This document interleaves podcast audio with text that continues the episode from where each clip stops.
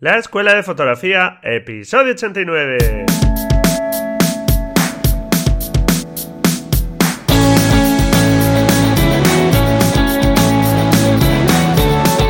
Son mis ojos, mi tesoro, que es mi Dios, la libertad, mi ley ver a todo el mundo, mi única patria, amar.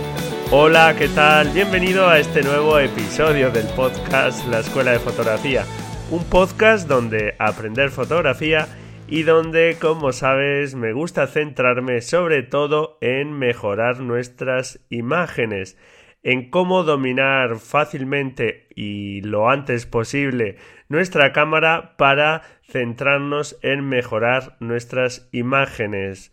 Bueno, ¿qué tal el fin de semana? Yo estoy aquí ya con un poco de mocos, cambio de tiempo y yo que soy un pupas, ya lo sabes, para todo esto de la garganta y los resfriados, pues aquí estoy ya con un poco de mocos, eh, afortunadamente no es nada más y bueno, ya parece que van incluso remitiendo, pero bueno, se me nota en la voz que la tengo un poco cargada porque tengo un poco de congestión en la nariz, pero bueno. Eh, nada, adelante, a olvidarnos ya de este, que pase ya y a ver si el invierno no nos trae muchos resfriados. Yo estoy siempre ahí con potingues mm, naturales para intentar no caer mucho con mi miel, con propóleo y cosas de estas. Y oye, yo creo que la verdad es que ayudan. Todo esto de lo natural tiene su razón de ser, ese conocimiento que hemos ido adquiriendo las personas con el paso de los cientos y miles de años, pues ahí está. Y, la verdad es que, aunque bueno, siempre suelo caer algo, pero si soy regular tomando las cosas, la verdad es que lo noto. Y bueno, pues hoy os quiero hablar de un tema que es, eh, pues la verdad, que se discute mucho en todos los foros de fotografía y es hablar de cámaras. Pero bueno, si aquí no solemos hablar de cámaras, pues hoy vamos a hablar de cámaras de fotos porque es un tema recurrente mm, en cualquier foro, digamos, de fotografía y desde el más principiante hasta el más veterano, pues siempre se está hablando de esta herramienta que utilizamos los fotógrafos como no y como sabes, pues yo no suelo hablar mucho de estos temas. Siempre digo que la cámara parece que no es muy importante. Vamos a hablar hoy de eso. Y me gustaría que este episodio pues quedase aquí un poco como referencia sobre lo que opino del tema de material fotográfico, cámaras, objetivos, flashes, trípodes, etcétera, ¿de acuerdo? Yo suelo decir que no tiene mucha importancia. Y bueno, pues vamos a ver si hacemos un contraargumento a, esa afirmación mía. De ahí ese título de este episodio.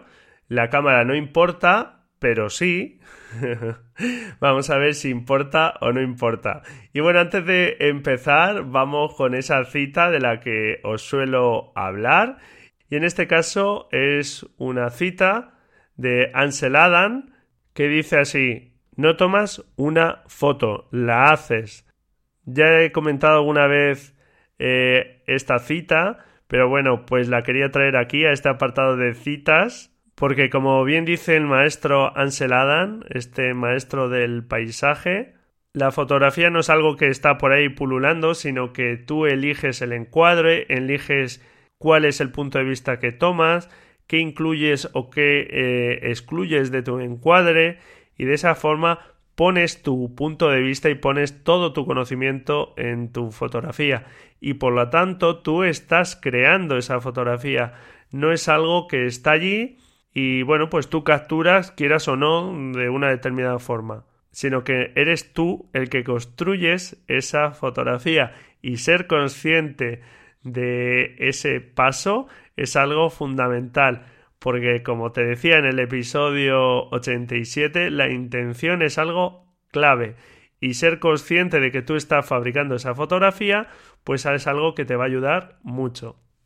Muy bien, pues comenzando con el episodio, realmente la idea de este episodio me surgió a través de un comentario en el grupo de Facebook de la Escuela de Fotografía que por si no lo conoces, pues bueno, voy a dejar en la nota del programa el enlace al grupo de Facebook. Y bueno, pues si no, si buscas en Facebook la escuela de fotografía, pues aparece por ahí si quieres estar en el grupo donde, bueno, pues se suben fotos, se comentan, se participa, ahí puedes participar también en los retos fotográficos, que por cierto te recuerdo que hasta el próximo 24 de septiembre, hasta este próximo domingo, puedes participar en el reto sobre fotografía de calle.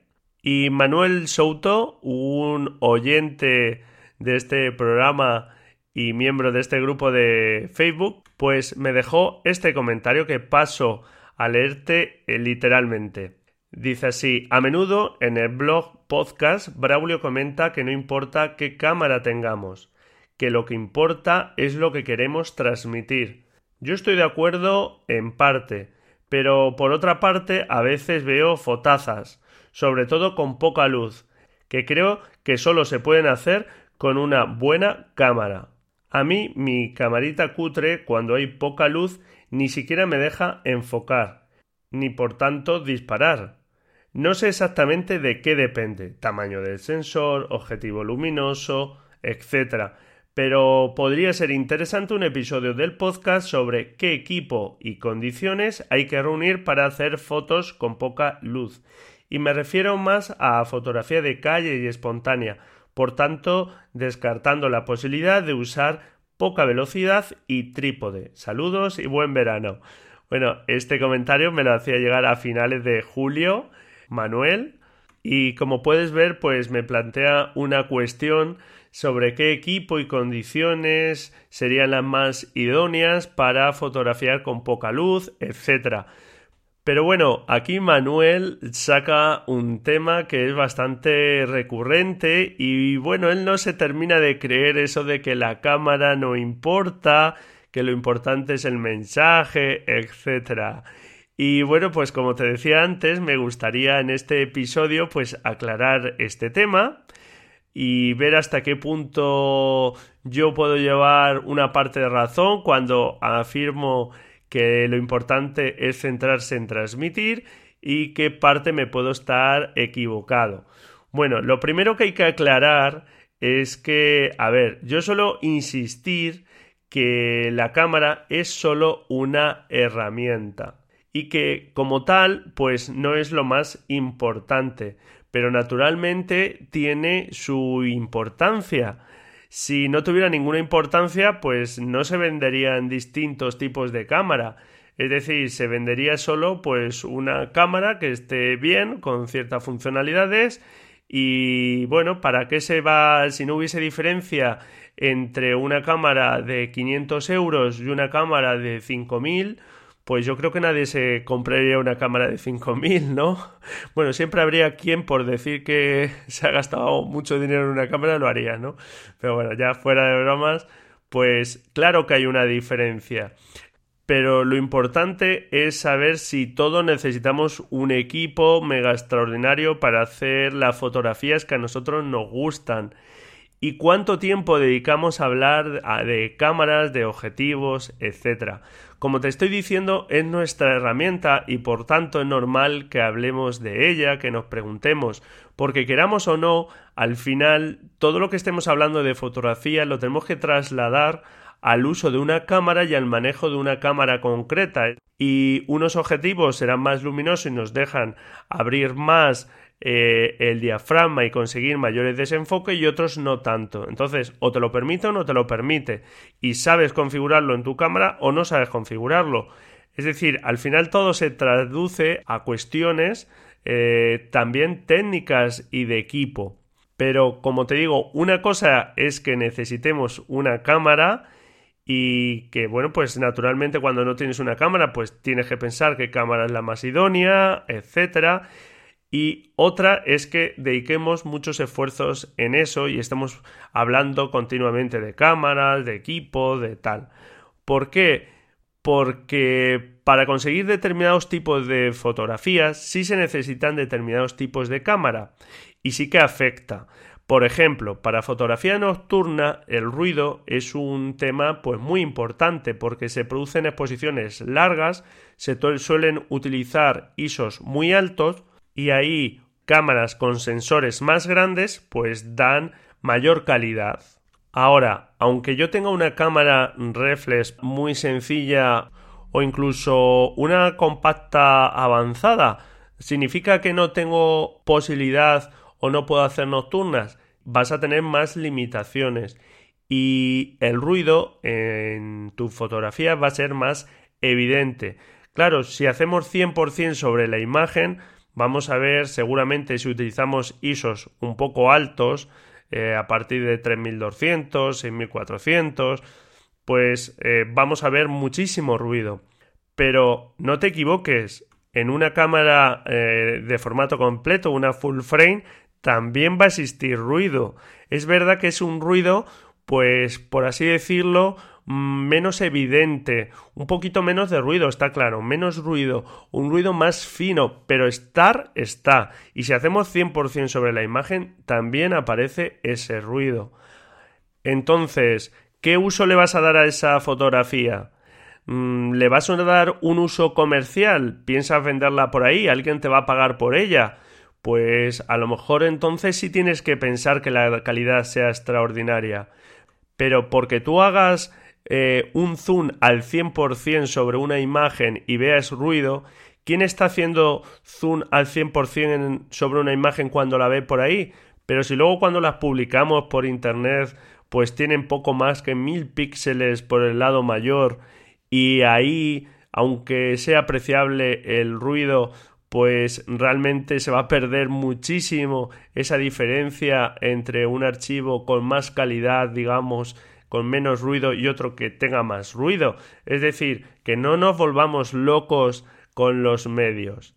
A lo que voy es que si a un fotógrafo profesional con muchísima experiencia, por ejemplo en el tema de nocturnas, que bueno, pues hace fotografías eh, super curradas, le dejan una camarita muy sencilla o como dice Manuel muy cutre, ¿tú crees que sería capaz de sacar alguna fotografía buena o decente?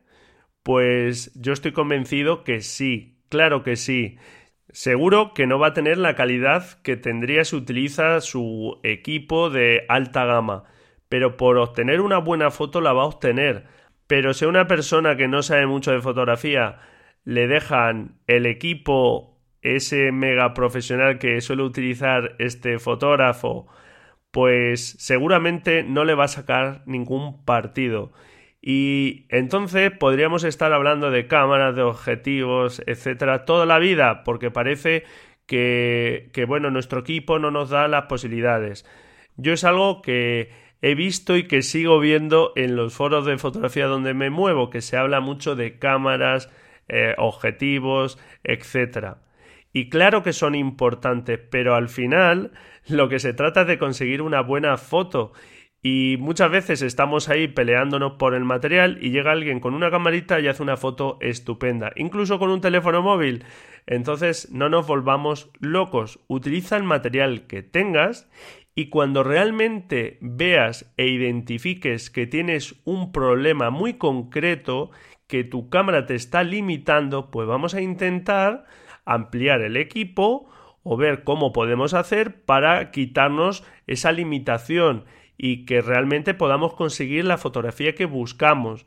Por ejemplo, si nos gusta la fotografía de alta velocidad para congelar movimiento a objetos que se están moviendo muy rápido y tenemos que disparar a uno partido 500, uno partido 1000, es decir, con una milésima de segundo y además queremos aportar luz con un flash, pues no nos queda otra que utilizar un flash que tenga alta velocidad de sincronía, porque si no, ningún flash sincroniza a esa velocidad. Y necesitas unos disparadores si vas a disparar el flash fuera de la cámara que permitan la alta velocidad de sincronía, es decir, que sincronicen la cámara con el flash también a alta velocidad de sincronía. Es decir, como ves, al final sí se necesitan unos eh, medios técnicos, pero que no nos volvamos locos con esto. Entonces, volviendo a la pregunta de Manuel, que decía, veo fotazas sobre todo con poca luz, que creo que solo se pueden hacer con una buena cámara. Y aquí quiero mm, desmitificar algo. Eso de la buena cámara no existe. Aquí Manuel ha identificado algo en lo que su cámara no le está dando eh, un buen rendimiento, que es cuando hay poca luz y también eh, cuando quiere enfocar con poca luz. Entonces, bueno, ya he identificado en qué le está fallando su cámara. Por lo tanto, eh, eso de buscar una buena cámara, no existe la buena cámara para todo. Lo que tenemos que preguntarnos es para qué queremos nuestra cámara fotográfica. Y en este caso, pues yo sé que a Manuel le gusta la fotografía de calle, por eso eh, nos dice que en este caso iría dirigido a este uso y bueno, pues ya ha identificado un uso determinado y que él dispara muchas veces con condiciones de luz muy bajas. Es decir, que en este caso, pues ya no es que busquemos una cámara buena en general, sino que tenemos problemas con el enfoque y con condiciones de luz muy bajas. Entonces, aquí nos vendría bien una cámara que tenga un sensor grande, que son los que mejor responden a ISOs altos, como estamos diciendo la fotografía nocturna. Y bueno, pues nos vendría también bien un objetivo luminoso que tenga una apertura amplia para aquellas situaciones donde hay poca luz, que bueno, pues no tengamos que subir tanto el ISO. Bueno, pues ya sabemos más concretamente qué buscamos y seguramente pues vendría bien también un cuerpo pequeño más discreto para la fotografía de calle y que tenga también pues un buen sistema de enfoque. Si no podemos cambiar el cuerpo de la cámara, pues vamos a intentar buscar un objetivo más luminoso, ¿de acuerdo? E incluso antes de pensar cambiar, vamos a ver si utilizando lo que tenemos todavía nos vale, porque el problema de enfoque que comenta Manuel y tal y como yo ya le contesté, pues muchos fotógrafos de calle enfocan en manual, es decir, enfocan previamente a la distancia que creen que van a tener que disparar y bueno, pues cuando se produce la situación eh, ya disparan y la cámara no tiene que enfocar a ese punto, por lo tanto, en esas bajas condiciones de luz, que es verdad que las cámaras pues eh, tienen más problemas de enfoque, pues estaría resuelto este tema, porque ya tenemos preenfocado, digamos, la cámara a esa distancia. Que luego, pues la distancia no es exactamente la que habíamos calculado, pues seguramente el enfoque no va a ser el más adecuado. Pero bueno, pues nos va a exigir otro disparo. Pero ninguna cámara, por buena que sea, tampoco nos asegura un enfoque automático perfecto. Pensemos que grandísimos maestros de la fotografía, pues en el pasado han disparado con cámaras que realmente, pues en funcionalidades y en prestaciones eran muchísimo más pobres que cualquier cámara, por humilde que sea, actual. Por lo tanto, eh, tengamos eso claro y por eso suelo yo comentar que lo importante no es tanto la cámara como saber transmitir, porque una persona que eh, aprenda fotografía, que sepa manejar las imágenes, que sepa crear las imágenes y que como en el episodio 87 eh, os hablaba de la intención, que fotografíe con intención y tenga claro ese mensaje y trate de captarlo o de conseguirlo para mostrarlo de la mejor forma posible, pues si tienes todo eso claro, va a ser mucho más importante que si tienes una eh, cámara pues muy potente, pero no tienes claro todo eso.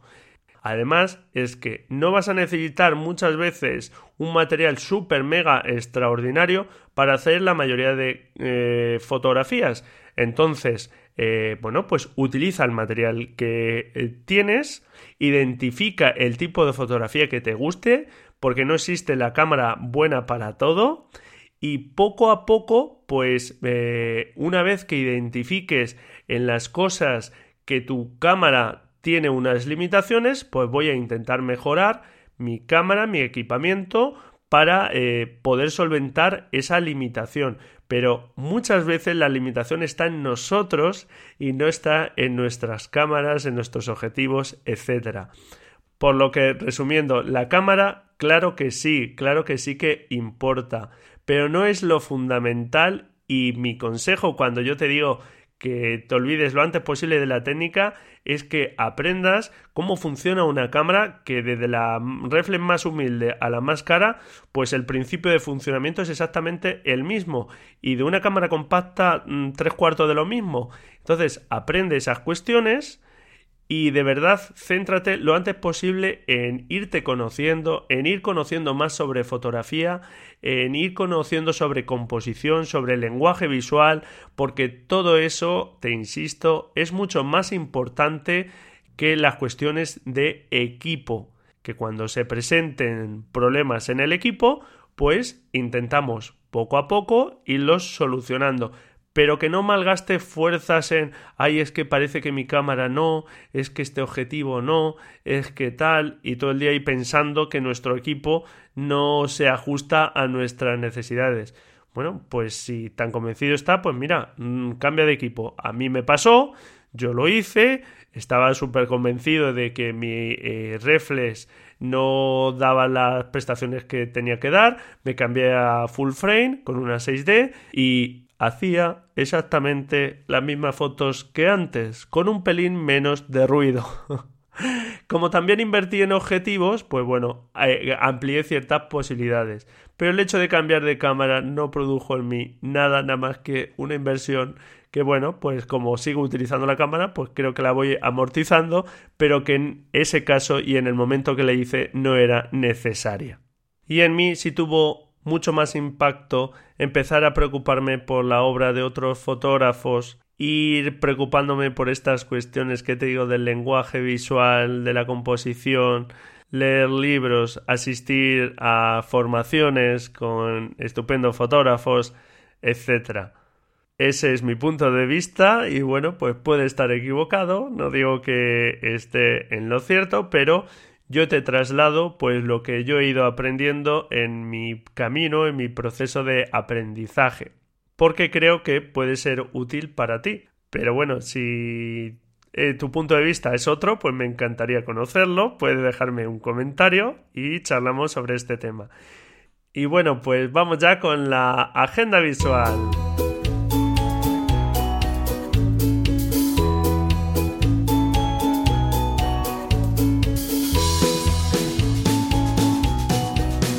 Primer tema que te quiero comentar en la agenda visual es una exposición del fotógrafo estadounidense Nicholas Nixon en la Fundación Mafre de Madrid y está abierta esta exposición hasta el próximo 7 de enero.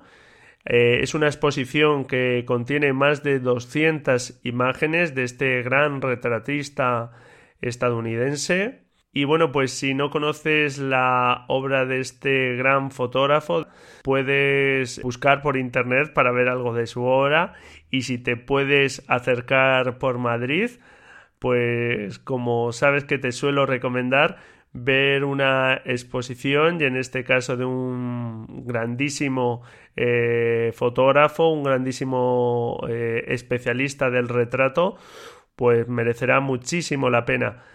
Y si asistes a esta exposición, pues vas a poder ver la serie de fotografías más conocida de este gran fotógrafo, que no es otra que la de las hermanas Brown, que es una serie de unas 40 fotografías en las que el fotógrafo pues eh, logró plasmar el paso del tiempo fotografiando a cuatro hermanas, las hermanas Brown, desde 1975 hasta el 2014 y bueno pues fueron 40 fotografías, casi 40 fotografías en casi 40 años, donde el fotógrafo pues cada año quedaba con las hermanas y las fotografiaba siempre, además en la misma posición, aparecen siempre cada una de las hermanas. Y bueno pues es muy muy curioso cómo vamos viendo cómo pasa el tiempo de jovencitas y bueno, pues cómo se refleja todo ese paso del tiempo pues en sus rostros. Es una serie muy conocida, muy curiosa y bueno, pues si no la conoces eh, y puedes visitarla en Madrid, pues merecerá muchísimo la pena Y si no puedes acercarte por Madrid, pues busca por internet, porque la vas a encontrar por ahí. La serie de las hermanas Brown. Y si puedes, pues no te pierdas esta exposición, pero sin duda no te pierdas a este gran fotógrafo. Y bueno, la siguiente noticia es vía Fotolari. Es que Polaroid vuelve esta mítica marca fotográfica de fotografía instantánea pues después de haber dado bastantes tumbos por ahí en las últimas décadas, y bueno, pues vuelve, parece con una cámara completamente analógica. La cámara se llama One Step 2, es la sucesora de la mítica Polaroid One Step, lanzada en 1977, y viene con una nueva película instantánea.